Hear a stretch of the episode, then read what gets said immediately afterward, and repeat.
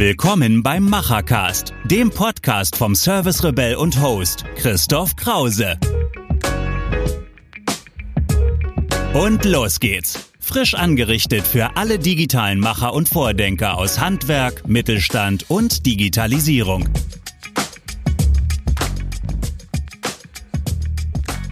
Ja, herzlich willkommen zu einer neuen Folge vom Machercast. Heute bin ich im wunderschönen, kreativen Leipzig mal ein ganz besonderer Ort. Und ich bin zu Gast bei MFR. Hm.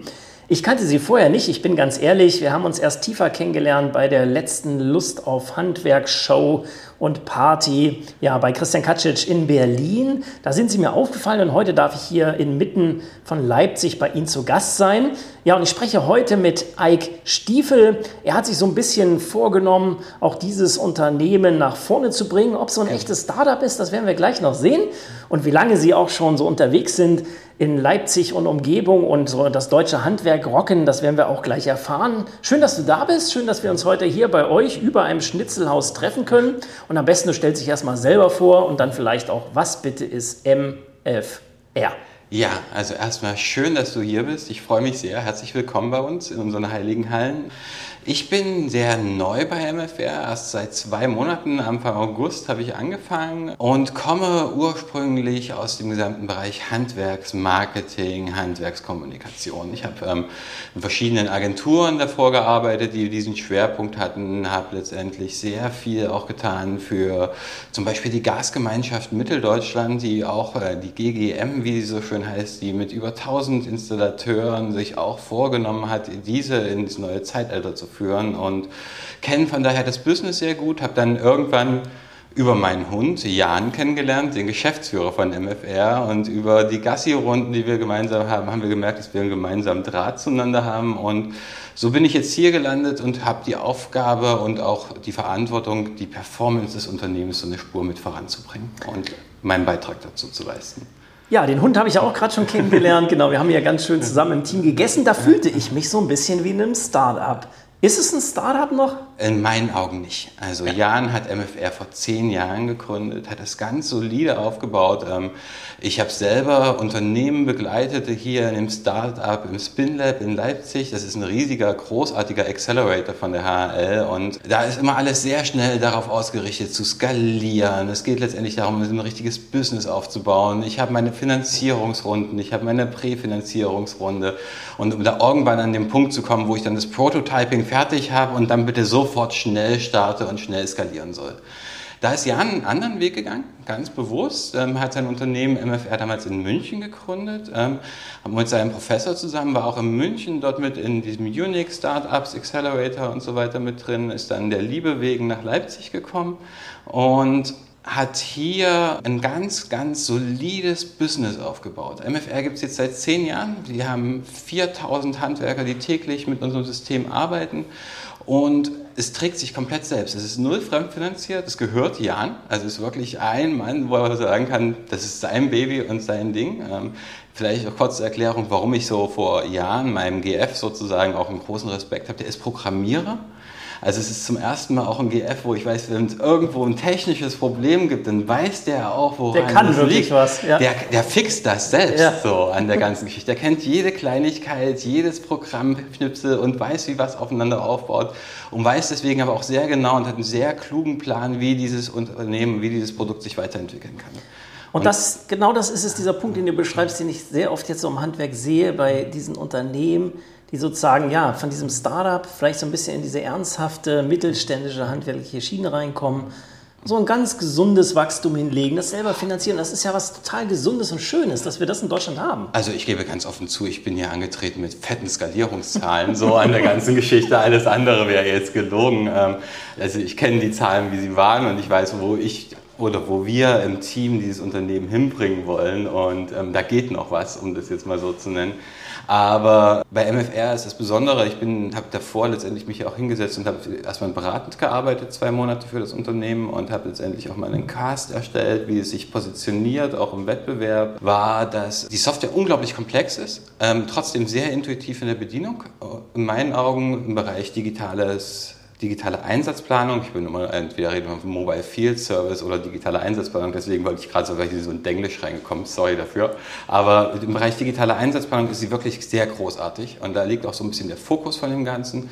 Und ich glaube daran, dass das sukzessive peu à peu wachsen kann. Um jetzt den Punkt zurückzukommen, das ist Mittelstand, ja, das sehe ich auch so. Also es gibt auch klare Ziele, wohin sich das entwickelt, aber wir reden im Prinzip nicht über einen Markt, den wir nicht kennen sondern ich bin lange in dem Geschäft drin. Jan hat über zehn Jahre lang versucht, mit Handwerkern sukzessive dieses Produkt an den Mann zu bringen und hat ähm, da auch, glaube ich, viel Herzblut und viel Schweiß reingesteckt, um jetzt da zu stehen, wo er ist. Und das ähm, versetzt das Unternehmen in die Lage, ähm, mit dem Handwerk auf Augenhöhe zu sprechen und vor allen Dingen und dafür auch ähm, Verständnis für das Handwerk zu haben genau. und wo das Handwerk heute steht. Und ich glaube, dass das nochmal ein ganz zentraler Punkt ist, ähm, wenn wir über Digitalisierung des Handwerks reden, ähm, weil ich großen Respekt davor habe, was für ein Digitalisierungsdruck heute schon auf dem Handwerk liegt. Und da rede ich nicht von unseren seichten Büroprozessen, die wir hier reinbringen oder mal einer netten App als Handwerker für dein Handy, sondern da rede ich halt wirklich darüber, dass ähm, gerade aus der Industrie, gerade im Bereich LOT sehr viel kommt. Wir reden über vernetzte Heizung, wir reden über vernetztes Haus etc. pp. Ähm, über ganz viele Softwarelösungen, die heute im Einsatz sind. Ähm, und die muss er alle drauf haben. Die braucht er erstmal prinzipiell für sein Business, um überhaupt am Markt bestehen zu können. So. Und deswegen finde ich immer diese Diskussion, die aufkommt, von wegen das Handwerk an sich, ähm, hat so einen Digitalisierungsstau ein bisschen despektierlich. Genau, also ich sage ja auch, einen nicht digitalen Handwerker kann es gar nicht mehr geben, ja. weil diese ganzen Schnittstellen, Industrie, Handel, die sind alle schon da. Also das ist laufender Prozess. Und dann sage ich immer als zweiten Satz 183 Smart Home Systeme in Deutschland, wie soll es denn gehen? Was sind denn aus deiner Perspektive, aus eurer täglichen Arbeit, und ihr arbeitet ja viel mit den Handwerkern zusammen, was sind denn die wahren Schmerzen, die so ein Handwerker da draußen, gerade im Sanitäts- und Klimabereich SAK, wo ihr vorwiegend unterwegs seid, was sind deren wirkliche Pains? Wo helft ihr da und was? Also wir sprechen immer von Prozessdigitalisierung. Ist es das wirklich? Ist es die Zeiteinsparnis, die die dann haben? Ne, es ist nicht die Zeiteinsparung nur. Genau. Das ist es letztendlich im Ergebnis. Das muss man mal so sehen. Ähm, ich glaube persönlich daran, ein Handwerker hat immer in seinem täglichen Doing ein Problem und das tritt eventuell öfter auf und dann entsteht der Schmerz so an der ganzen Sache. Das beginnt bei ganz kleinen Dingen. Das kann ich jetzt festmachen. Zum Beispiel bei unserer Angebotssoftware hat sie genervt, dass wir die Kubikmeterzahlen nur mit zwei Stellen nicht mit drei Stellen angeben können. Das sind Sachen, die änderst du in fünf Minuten und dann änderst du die, wenn das von zwei Handwerkern kommt, gleich für alle, damit es für alle besser funktioniert. Da denke ich, ist Cloud-Software auch so ein Riesenvorteil so an der ganzen Sache. Aber ähm, es sind halt die großen Themen, die uns zurzeit umtreiben, wie zum Beispiel das ganze Thema Zweitfahrten. Wenn irgendwo ein Schaden ist, den ein Handwerker hat oder wenn er irgendwo hingerufen wird, dann sind sie ja schon digital. Das muss man ja mal sagen. Also jeder Handwerker ja. hat heute sein eigenes WhatsApp-Handy, wo letztendlich Nachrichten kommen von dem Kunden und dann sieht er sich vorher die Bilder an, versucht den Schaden zu bestimmen und versucht letztendlich diese erste Fahrt, um den Schaden überhaupt zu begutachten, ja sowieso schon zu vermeiden.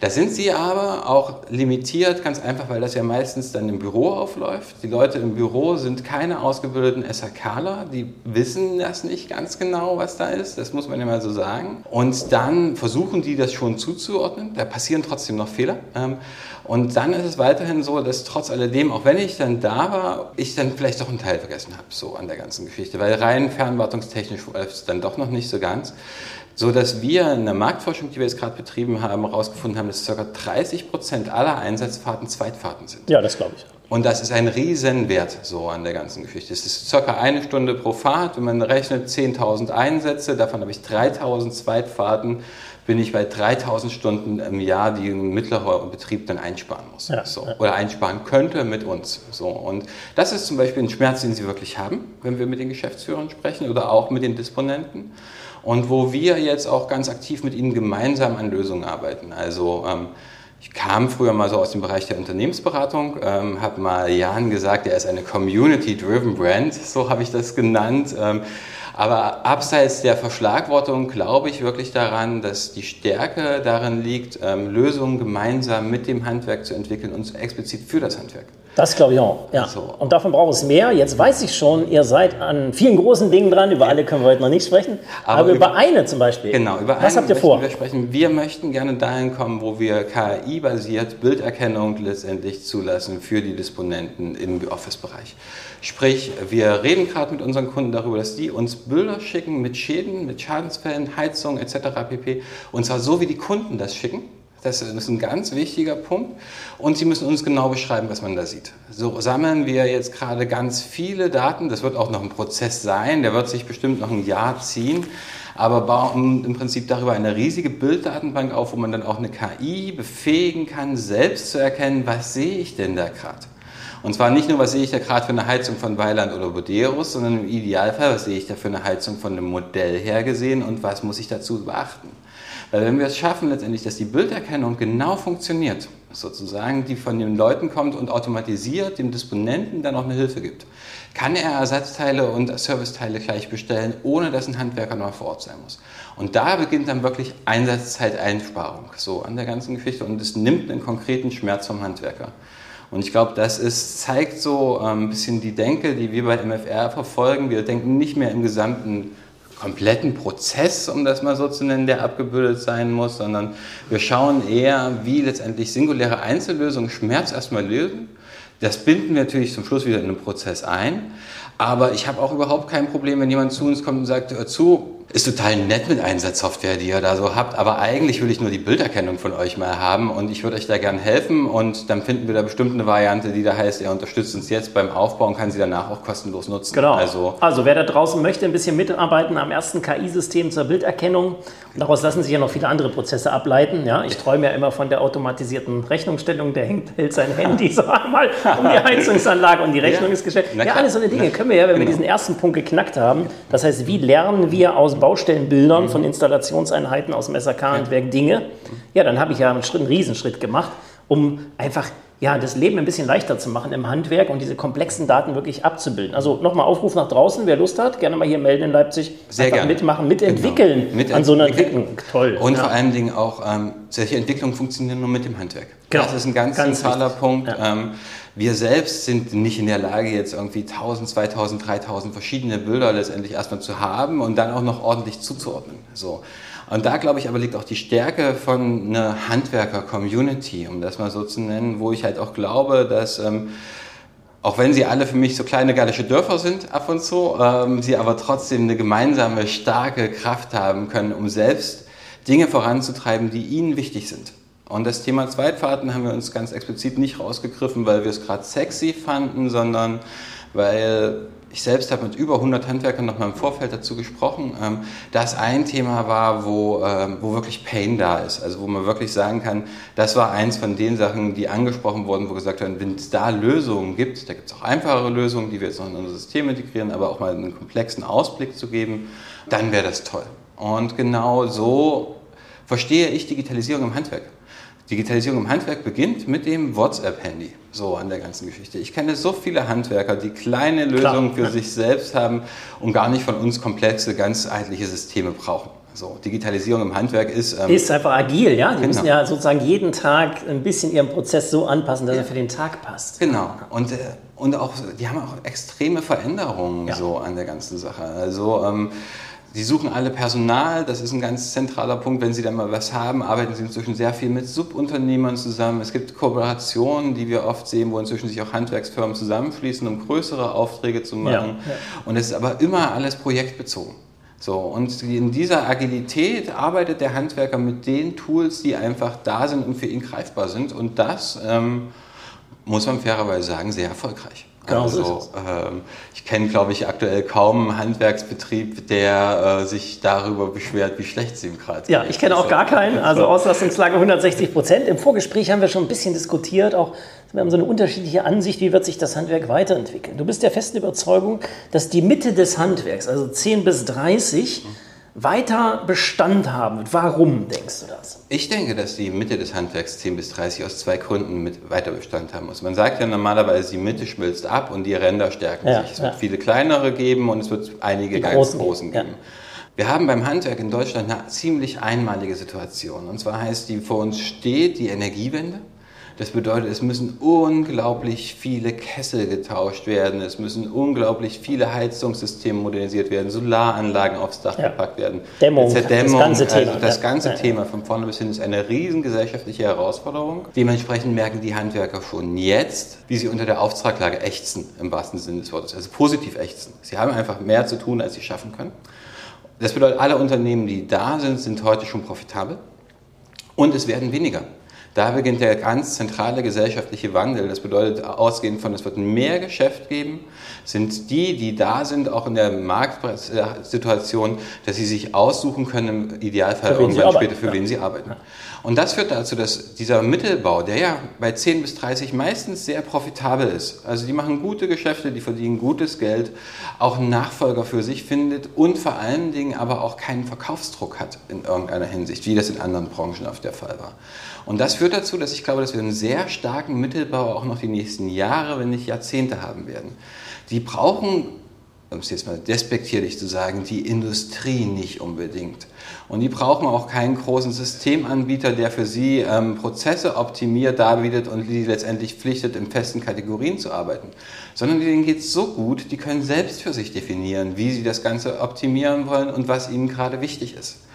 Und da ist für uns nochmal eine ganz klare Trennung auch zu ziehen zwischen Stadt und Land. Ja, so. Und wir sind äh, ein ländlich geprägtes Land, auch wenn Berlin und München das manchmal nicht so gerne hören. Aber der Großteil der Menschen lebt noch auf dem Land. Ähm, und dort sind sie fest verankert in ihrer Community, sponsern irgendwie den Sportverein. Und dort wird sich auch daraus wieder die Nachfolgeregelung klären. So, da bin ich ganz sicher. Das wird ein Gutes sein, bei so einem Betrieb letztendlich eine Ausbildung zu machen, dann seinen Meister zu machen. Vielleicht brauche ich den ja vielleicht irgendwann noch nicht mehr, aber erstmal ist es noch so, dass ich genau dort meine Zukunft auch sehe, da meine Familie eventuell gründe etc. pp. Ich kenne das von einem Freund, der ist jetzt fertig mit seiner Ausbildung und baut halt jetzt erstmal ein Haus. So, das ist halt auf dem Land so. Da wird erstmal gebaut, das finde ich auch immer faszinierend. Ähm, und und er wird da bleiben, ja. so an der ganzen Geschichte. Und weil er dort bleibt, wird sich ein Nachfolger finden für den Betrieb. So. Ich glaube sogar, es wird eine Rückbesinnung aufs Handwerk geben ja. durch Digitalisierung. Ja. Weil viele dieser anderen Prozesse, die ja sehr leicht zu digitalisieren sind, nehmen wir den Steuerberater, nehmen wir den Juristen, nehmen wir die Bank, die Versicherung, all dieses, da werden ja Leute rausfallen aus diesen Prozessen und ich glaube auch die jungen Menschen werden sich nochmal umorientieren. Wo kann ich wirklich sinnstiftende Arbeit finden zwischen digitalem und der echten Hand, was ja unglaublich befriedigend ist, ne? wenn, ich, wenn ich sehe, was ich so den ganzen Tag eigentlich so ein bisschen gemacht habe. Deswegen, ich glaube, noch mal in den nächsten vier, fünf Jahren wird es dann Rückbesinnung geben. Vielleicht kriegen wir dann ja auch wieder ganz andere Leute, die jetzt gar nicht an Handwerk denken und die auch eine ganz andere Bildung hinter sich haben, wieder zurück ins Handwerk. Das kann passieren. Das kann passieren, das glaube ich auch. Aber ich möchte mal ganz kurz auf dein Thema Steuerberater zurückkommen, weil ich habe für einen digitalen Prozess wieder gearbeitet, der, der eine Steuersoftware digitalisiert hat. Deswegen ähm, kenne ich mich da aus. Und es ist ein ziemlich gutes Beispiel, wie Digitalisierung heutzutage funktioniert. Und zwar in den einfachen Prozessen, sowas wie ich scanne meine Rechnung, Rechnung und genau. so weiter, funktioniert das ganz wunderbar. Was aber zum Beispiel ein Riesenproblem ist für digitale Steuerberater, überhaupt für klassische Steuerberater, ist das ganze Thema Unternehmensgründung von Migranten. Ein Drittel aller Unternehmen, die in Deutschland gegründet werden, werden von Migranten heutzutage gegründet oder Menschen, die letztendlich mit Migrationshintergrund in Deutschland leben. Die sind wesentlich aktiver bei der Start-up-Gründung als Deutsche, so an der ganzen Sache. Es ist vom kleinen Dönerbude bis hin zur Softwarefirma findet man da auch extrem ja, bis hin zum viel. Impfstoffhersteller. Bis hin zum Impfstoffhersteller, genau.